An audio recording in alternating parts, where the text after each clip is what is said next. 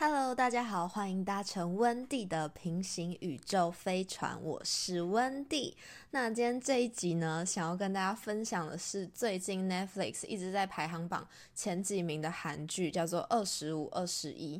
那虽然现在呢，它只演到第十二集，总共有十六集，但是因为就是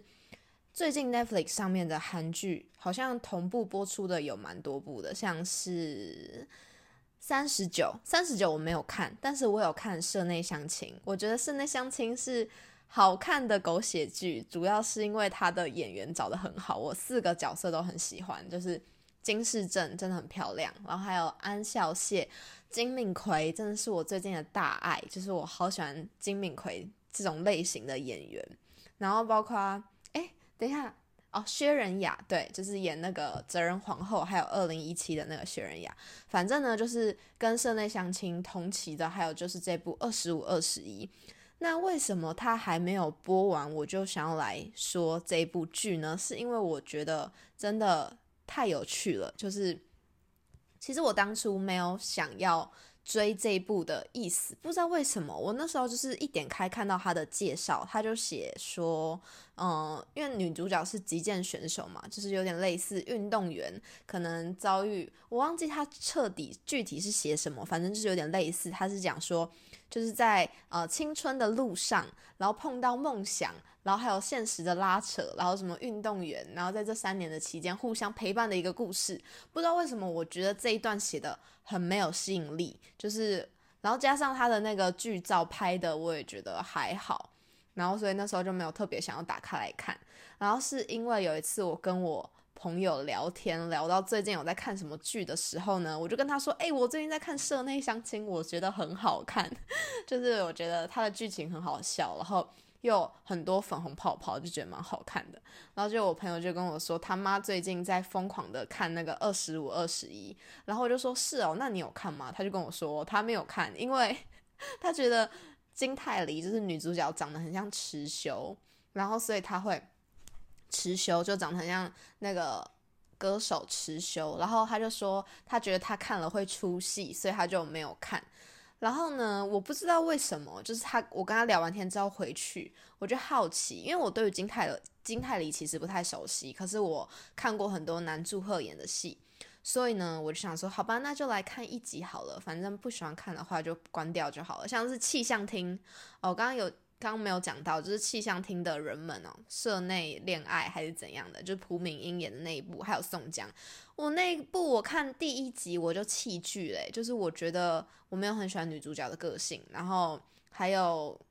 我不知道为什么，我觉得在那部里面，她跟宋江也没有让我觉得就是很搭的感觉，所以我就没有继续看气象厅。然后我就想说，那那反正一样嘛。我看第一集，如果不喜欢的话，就一样关掉就好了。然后就我一看第一集之后，我就觉得，哦天哪，有一点意思。就是我不知道是不是因为我很喜欢，嗯，请回答系列，就是关于可能一九八八，我最喜欢的就是一九八八之后的就没有那么喜欢。我觉得一九八八那个时候，不知道那个年代感，我觉得看起来是好看的。韩国的那个时期。我觉得是很有魅力的，然后再加上就是导演的呈现方式，我也觉得，哎，其实让我有一点一九八八的感觉跟那个味道。加上它的剧名很特别，叫做二十五二十一，很哦，但是三十九也是用这个数字，可能也是年纪来做取名。最近好像很多很喜欢用年纪来做取名的剧，诶，就是三十而已啊，三十九这种的，那就是二十五二十一，我觉得。很有趣的一点是，它是两个年纪组合在一起，叫做二十五、二十一。那光看名字确实会好奇，就是它到底是演一个什么样的内容，然后。但是我当时在看的时候，我确实没有很注意到这个剧名，它可能代表什么意义。我只是就是看就知道，这是在讲女主角她是一个击剑运动员的一个故事。还有男主角呢，他原本呢是一个富家的公子哥儿，可是呢，因为碰上了这个金融海啸，是金融海啸吗？金融风暴，反正。亚洲金融风暴、亚洲金融海啸，然后反正他们家就家道中落，甚至是破产，导致呢他必须大学中辍，然后之后当上了体育记者的一个故事。那其实这部片呢，它还有一个很大的看点，包括它会让我感觉很像是《请回答一九八八》的一个感觉，是因为我不知道大家有没有看过《请回答一九八八》这部，对我来说真的是经典中的经典。那其中一个很经典的是，我很喜欢它的一个处理方式，就是猜猜老公到底是谁。那这一部二十五二十一呢，它也是用了同样的方式，就是去猜孩子的爸到底是谁，就是。第一集呢，其实就有这个罗西度，女主角叫做罗西度，很可爱的一个名字。她跟她的女儿叫做金明彩，然后金明彩呢是一个芭蕾舞演员。那这时候其实可以看出，罗西度她在韩国是一个非常非常有名的击剑选手，就是走在路上都会被人家认出来的那种地步。可是，一直都没有看到金明彩的父亲到底是谁。他也是用一个倒叙跟就是回到。呃，就是现代，然后跟过去这样穿插剪辑的方式去呈现这一部戏剧，那我觉得是有趣的，因为会让大家去猜，哎，所以金明彩到底是谁的女儿？因为我们的男主角他姓白啊，他叫白亦辰，可是为什么他的女儿不是姓白呢？所以我觉得这也是让这部剧在网络上掀起。疯狂讨论的一个部分。那其实我一直都觉得这样的处理方式很好看，但是呢，又为了要让他不要去流于一个老梗，我觉得他还是有做出跟《请回答一九八八》比较不一样的事情，就是他会给观众一个空间去想到底这是不是一个悲剧，就是会不会男女主角他们其实就是呃他们在一起过，但是。二十五、二十一可能就是他们相恋的那个年龄，因为他们两个本来就是差个大概三四岁。那二十五、二十一是他们可能确认彼此关系的年纪，可是到后面呢，并没有走到一起。这是网络上的其中一派的猜测。当然，我本人还是比较希望，就是孩子的爸是白亦辰。对，没错，就是他可能因为一些原因，可能他改了姓，跟妈妈那边姓，就是因为戏里面。有看剧的同学，就是你们有看到，就是他一直都没有公布他妈妈的名字，但是他有丢了一个伏笔，就是他的舅舅是单身，然后他舅舅呢，其实是有一个算是在乡下，算是一个有自己在经营自己事业的人，所以他会不会就是因为白亦辰的妈妈有两个儿子，会不会就是其中一个儿子跑过去从了母姓，然后姓金呢？就是也有这样的一个猜测，当然我个人是比较倾向希望是这个方面，而不希望到最后就是蹦出一个姓金的男人，然后告诉我他跟白亦辰最后就是走到尽头了。好，对我还是喜欢 happy ending 的。好，不过呢，到目前为止十二集，编剧都还是很保密，就是没有要让大家知道到底。他们两个最后有没有在一起？所以网络上就有一堆猜测。我看到一个很好笑的猜测，就是有网友呢，他很厉害的整理了，就是他要证明这部剧它不是一个悲剧，就他整理了八个证据，是金明彩她是白亦辰的女儿，就是他一定要整理出来这个去说服大家。然后呢，反正呢，他其中就有说到，就是因为现在到第十二集。通常韩剧呢，它有一个公式，就大概到第八集的时候，男女主角会。接吻就是有这样的一个情节，可是呢，就是二十五、二十一演到第十二集的时候才有这一个环节。以感情推进来说，可能是因为男女主角年纪差距，所以在第十二集，就是大概他十九岁那时候跨年就已经成年的时候，他们才就是有接吻的这个剧情。那你说到第十三、十四、十五、十六之后，就才要开始跟大家说他们其实没有在一起吗？我觉得那样对观众来说有点太残忍了，因为毕竟他们十二集都还打得火。热，然后到后面要悲剧，我觉得如果我是编剧的话，我是不会这样做的。我情愿去合理化为什么女儿会姓金，然后再来呢，就是如果男主角不是，就是最后这个罗西度的老公不是白亦辰的话，为什么就是在戏里面这么保护他？就是他又在国外，然后。又从来都没有看到他的影子，就是这样藏的这么仔细的原因是什么？就是为什么要这样做？如果是我的话，我更倾向于就是用这样的方式铺陈，让观众就是就是有点摇摆不定，就是不知道到底要相信他们是好结局还是坏结局这样的一个感觉。所以我现在相信你哦，编剧，请好好处理哦，就是最好让那个白一晨是爸爸哦。然后就是网友很厉害哦，网友就说，就是他因为罗西度他现在长大后，他的工作室的名字就是取叫做二五二一，就是二十五跟二十一岁。所以如果金明彩的爸爸不是白亦辰的话，那这样金明彩的亲爸爸是不是就是头上有点绿？然后还有就是他工作室里面有这个彩虹的元素，那彩虹呢其实是罗西度跟白亦辰之间的一个默契。那我觉得，如果他们最后就是走上的话，不可能是用这样的一个方式呈现吧？除非就是更悲剧一点，就是白亦辰死了，所以罗西度只能用这样的方式去见证他跟他之间有过这样的一段感情。可是我不希望是这样子哦。好，反正就是网友很厉害，整理了八点，大家有兴趣的话可以自己到网络上面去看看。那我相信，就是大家大部分的人应该都还是希望他们是快乐的在一起的吧。好，再来呢，就是想要讲一下，就是我在这部片里面看到的一些东西，包括它的取名，还有这这个算是一段过去的故事，那跟现在呢又有什么样的一个关联性？那当初在看这个剧名二十五二十一的时候，确实没有让我有这样的感觉。可是我觉得这个编剧很厉害的地方，编剧跟导演很厉害的地方是，他们在这部片里面不断的去强调了一个东西。这个东西呢，其实也包含在这个击剑运动里面，还有这个罗西度跟他身边所有人之间要掌控的一个东西。这个东西呢，其实它叫做距离。包括现在就是疫情时间，就是我们要跟身边周遭的人保持一个距离，还有在剧里面呢，这个。嗯，罗西度的老公不知道是谁的那个老公，现在是在国外，所以呢，他也是因为疫情的关系，他没有办法回到韩国，然后来陪他女儿练舞之类的，所以就只能透过用寄芭蕾舞衣服的方式。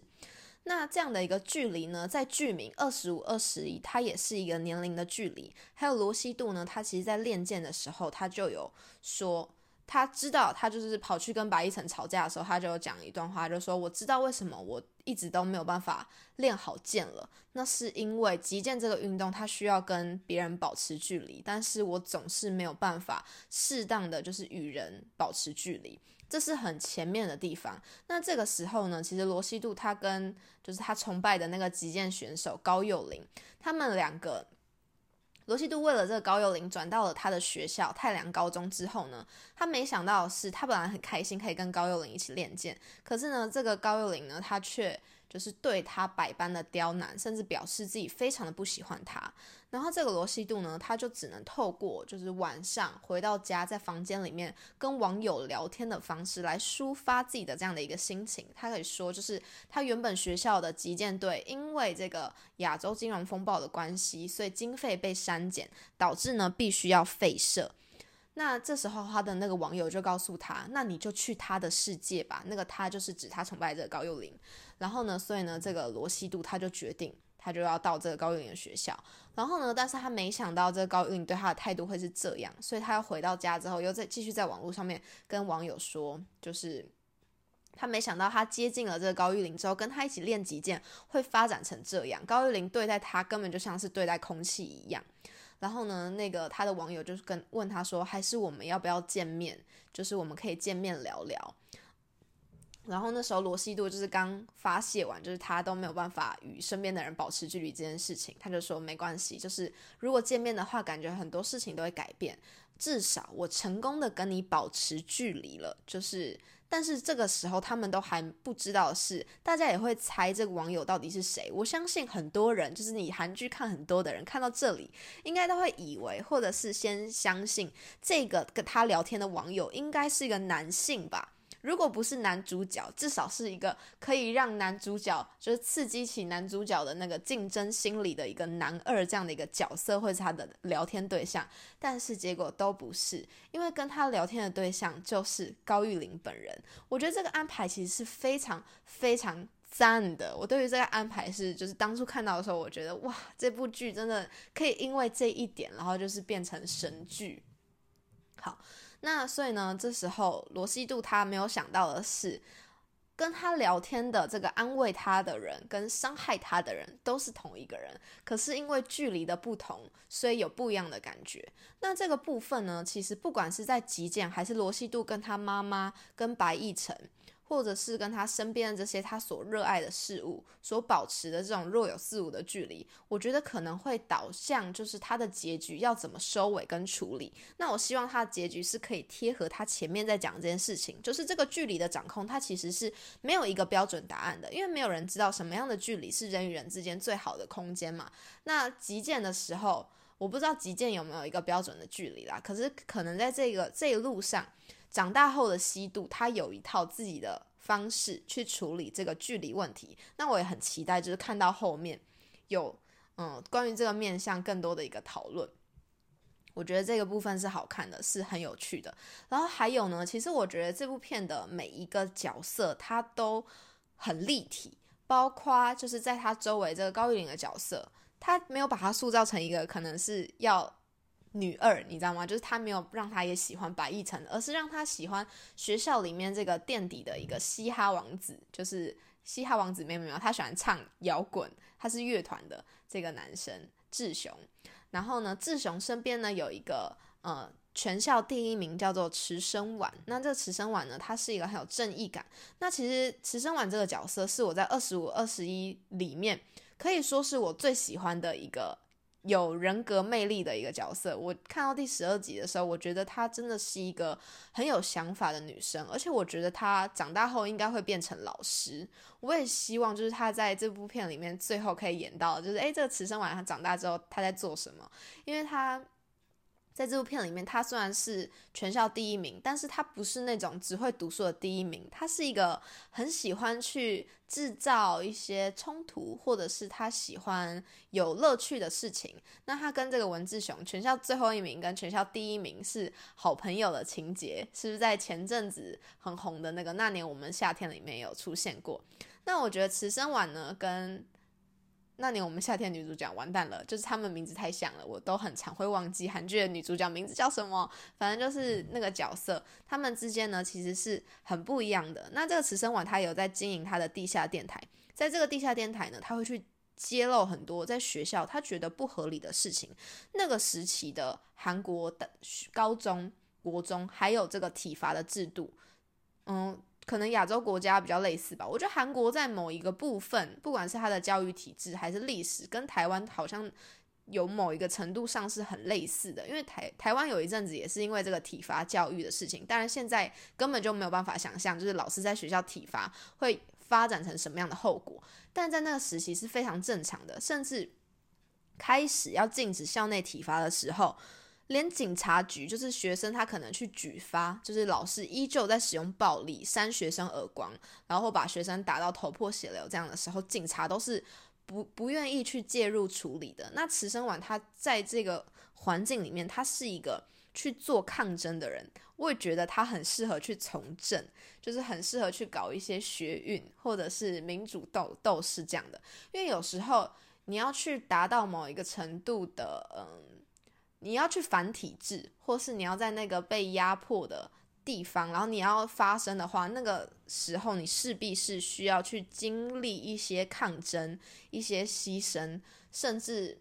必要的时候，对，可能你自己也会受伤。像是池生晚他第十二集的时候，他就因为检举了学校这个施对于志雄施暴的这个主任。然后呢，他甚至报警，但是警察来到学校也不想针对这件事情去做介入跟处理，甚至觉得这个女高中生很荒唐，就是很不懂得什么是尊尊师重道。那这个训导主任呢，他就要求这个生晚他去写一个悔过书，然后要在全校同学面前朗读，就是说我错了，我不应该检举学校，然后我也不应该去当面的指责老师。但是呢，慈生晚他做了一个选择，就是他宁愿。休学，他也不要去道歉，因为他觉得他没有做错事情。那在这个部分呢，他回家跟他的妈妈有了一段对话，然后他妈妈就跟他说，就是，嗯，我觉得他妈妈是一个很有智慧的妈妈，就是那一段我好喜欢，就是在看那段，他跟他妈妈就说他。一个月要学测了，可是他可能没有办法考试了，因为他没有办法在这件事情上去做出任何样的妥协，所以他必须要妈妈到学校，就是跟他一起去办休学手续。他妈妈就问他说：“一定要做到这个样子吗？”然后池生文就回答说：“嗯，一定要这样。”然后妈妈就跟他说：“他妈就提醒他，就是跟他说，嗯，可是这样你这一年的努力就全部都白费了。那你之后如果就是在社会上你都采取这样硬碰硬的方式的话，很容易会受伤。那这池生丸他就哭着，他就回答他妈妈说：“嗯，他知道，但是至少现在他还没有办法这样做，就是他觉得这件事情他必须要去抗争，所以他就是做了这个休学的举动。当然，现在第十二集演到他刚休学结束，但是我觉得就是这个部分是很印象深刻的，就是让我很印象深刻，甚至会因为这样的一个情节，我会想要把它推荐给更多的人来看这部剧，因为我觉得。很特别，就是它的处理跟呈现方式都很有趣。好，那这是我看完看到现在目前为止的一个想法跟感觉，很期待它接下来这个礼拜的更新。它是每周六日会更新一集，所以呢，就大概这一周结束之后，下礼拜就会是大结局。那看到大结局的时候，如果它的结局处理的，就是跟我刚刚的前面的这些有呼应到的话，我会觉得就是，哎，搞不好就是可以再跟大家聊聊看。然后因为现在才演到第十二集，然后也还没有办法做太多的剧透，所以如果还没有看过这部的人，然后你最近又在闹剧荒的话，我觉得真的可以去看，就是去看一下二十五、二十一。然后金泰梨很漂亮啦，就是金泰梨。但是池修确实也长得很漂亮，所以我自己在看的时候是没有什么出戏的问题。我觉得就是，对我觉得可能是发型的关系吧，就是妹妹头，然后又刚好就是长黑长直的妹妹头，所以就是很多网络上就有说女主角长得很像池修。好，那也是因为看了这一部之后呢，我就是开始觉得运动，因为我其实。我不是很有运动神经的人，就是我不太会运动。可是我很喜欢看别人运动，就是我喜欢看篮球赛，我什么四大运啊，或什么的，或者是学校的那种大专杯，我都会去看。然后我也很喜欢看，嗯，奥运，是不是很没有说服力？就是我看世足会睡着，可是我很喜欢看那个戴资颖打羽毛球，然后我也很喜欢看桌球，然后。对，就是这种类型的运动我都很喜欢，篮球也还蛮喜欢的。所以呢，就是看完这个二十五、二十一之后呢，我现在开始看那个羽球少年少年团，然后我也觉得就是是很有趣的。好，那这就是今天的节目啦，感谢大家的收听，我们下周再见，拜拜。